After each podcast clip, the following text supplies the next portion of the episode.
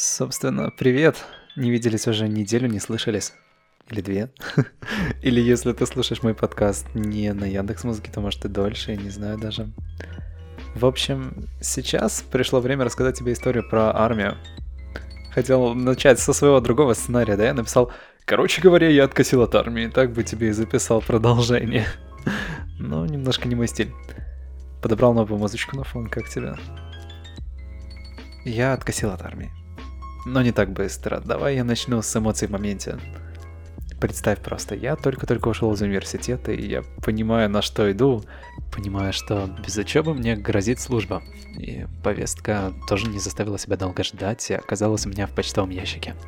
Так что начинаю искать варианты.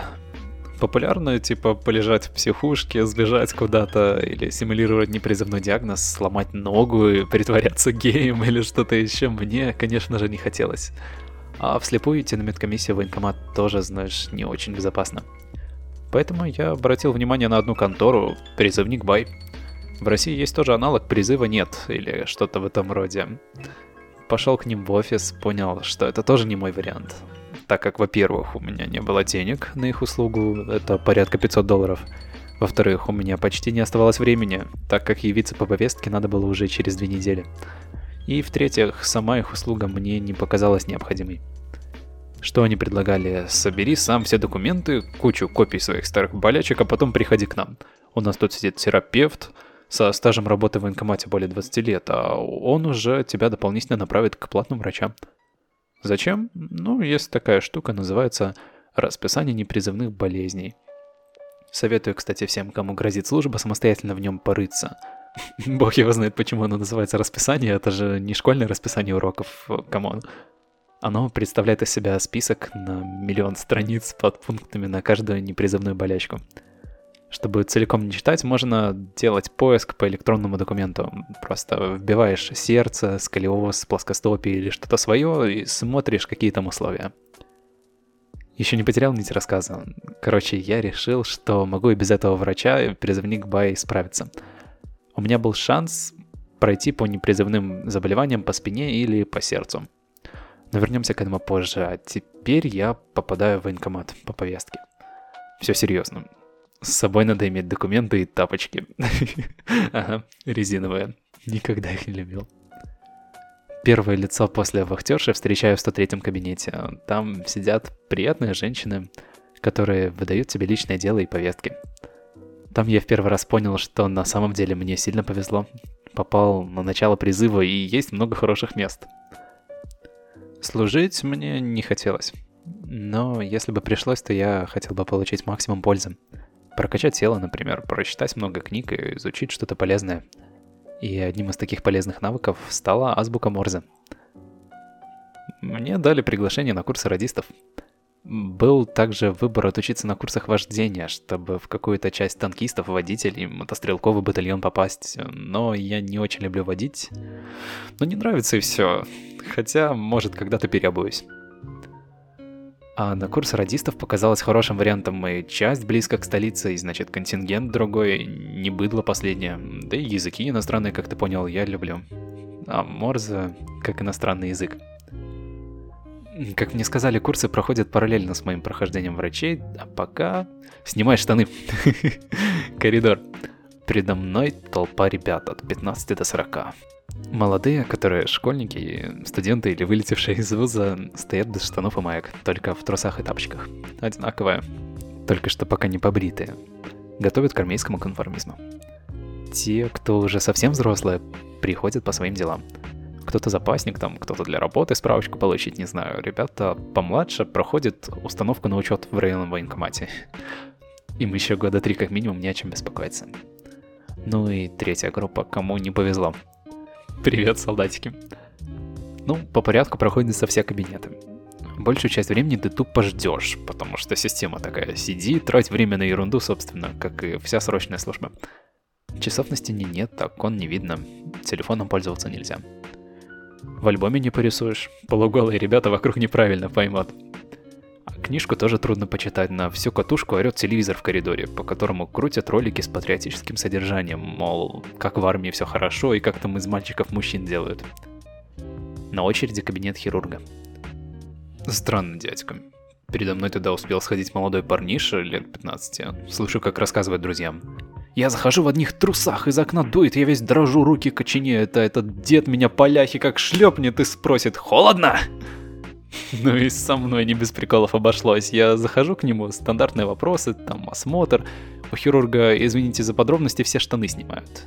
И он мои яйца начинает смотреть, щупает, и мне щекотно, я дергаться начинаю немного. Этот хирург мне... Щекотно? Кайфуй! Да, но я этому врачу еще потом благодарен буду, так как он обратил внимание на мою старую травму. Компрессионный перелом позвоночника первой степени. Ага. Я ломал позвоночник. Дурак был, еще в 9 лет сломал. Но история долгая, поэтому давай в другой раз расскажу, там на целый выпуск хватит. В общем, обратно к хирургу. Направил он меня сделать свежие снимки и искать старые записи из детской карточки о том, что у меня был этот перелом. Кстати, парни, кому служить надо, это реально важно. Не поленитесь, поищите свои старые болячки, находите их подтверждения, а то со слов ничему не верят. А даже самая маленькая бумажка может сделать большую разницу. Второе направление на обследование я получил от терапевта.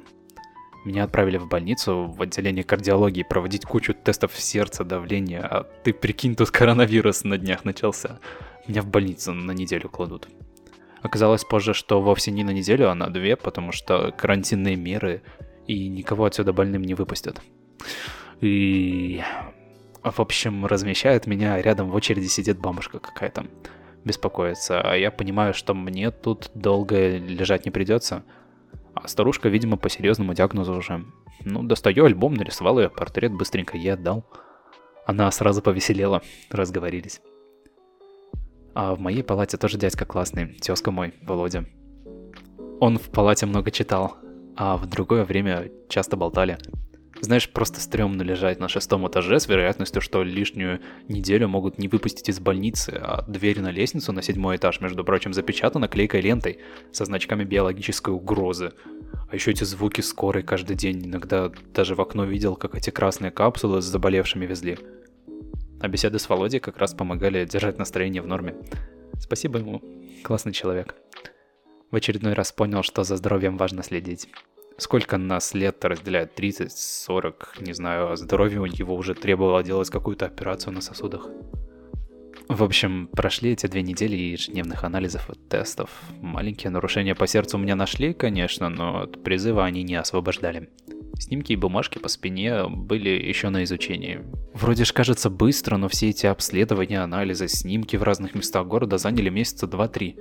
Бюрократия. Нельзя просто так поехать в любое место сдать анализы для военкомата. Комиссия не все принимает. Так как могут быть взятки или еще что-то, сомневаются, наверное. А за эти 2-3 месяца я успел изучить азбуку Морзе, напоминаю пару раз в неделю ездил на 4 часа в центр подготовки. Это уже было немного похоже на армию. Кабинет выглядел как в школе с зеленой доской и с усатым преподавателем. Только единственное, что отличало это место от школы, телеграфы на столе и резкий, едкий, пропитавший все стены запах сигаретного дыма. Преподаватели не стеснялись и курили на переменах прямо в своей подсобке в кабинете. Меня от дыма просто тошнило, я старался сесть у окна, открывал пока другим не становилось холодно. Хотя как-то потом привык. Сам курить не начинал и не начну, но хотя бы не закашливался. А для многих солдат сигареты уже на службе становятся способом побега от бега, ну и от разных бесполезных работ. Хотя вся эта учеба на Морзе была довольно веселым временем. Морзе язык интересный, и чтобы выучить буквы, не надо или даже нельзя их э, заучивать по количеству точек и тире надо слушать. На каждую букву есть слово из нескольких слогов. Например, если два длинных звука, то пропиваешь у себя в голове слово «мама», значит это буква «М». А если один длинный и один короткий, получается «пи-пи», то это номер. Из забавных есть буква «ы», как поется «и не надо». Длинный, короткий и два длинных. Буквы на морзянке собираются в слова и передаются очень быстро, и на нормальной скорости передачи ты просто не успеешь в голове сосчитать, сколько там было тире и точек. Дело было в автоматизме, в скорости реакции, как быстро мозг узнает услышанный знак. Поэтому много слушали и много писали. Как же бесил этот звон в ушах, этот монотонный сигнал пи-пи-пи-пи. Я так счастлив, что не придется слушать его следующие полтора года. Почему? Потому что пришли результаты по позвоночнику. Сколиоз и еще что-то первой степени. Ерунда. Там на пару градусов какое-то искривление в жизни не мешает, но к службе годен. Но я же счастливчик. Я умудрился спину сломать в детстве, выжил и не остался инвалидом. Поэтому беру все справочки и становится реально нервно в этот момент. А вдруг эти дегенералы из комиссии не поставят штамп негоден? Вдруг не посмотрят на перелом, вдруг скажут, что он был слишком давно, а с обычным сколиозом, да в сапоги из песней. Нет, все-таки пронесла. Ставит штамп у хирурга НГМ. Негоден в мирное время с продлением через три года. Там без проблем, думаю, продлят по той же причине и иду, в общем, в 103 кабинет. Сдаю личное дело и получаю повестку прийти с фотографией 3 на 4 за военным билетом. Кто не знает, военный билет это такая книжечка, как паспорт.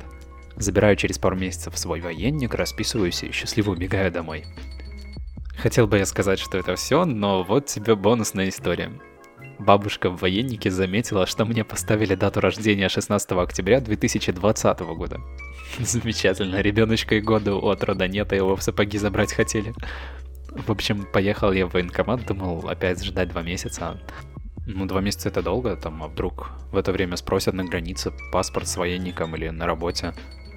И тут снова повезло. Девушка из архива просто ножницами затерла место, где от руки был вписан 2020 и вписала 2000.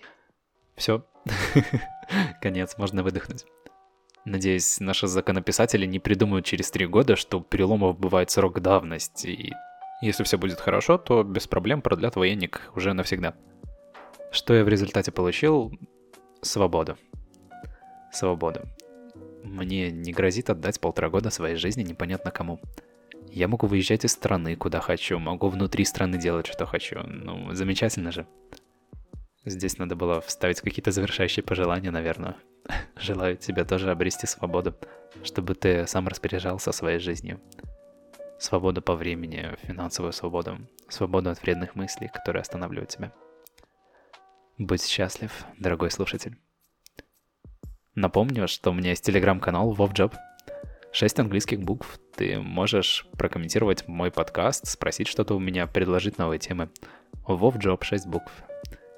Спасибо, что послушал или послушала. Хорошего тебе времени суток.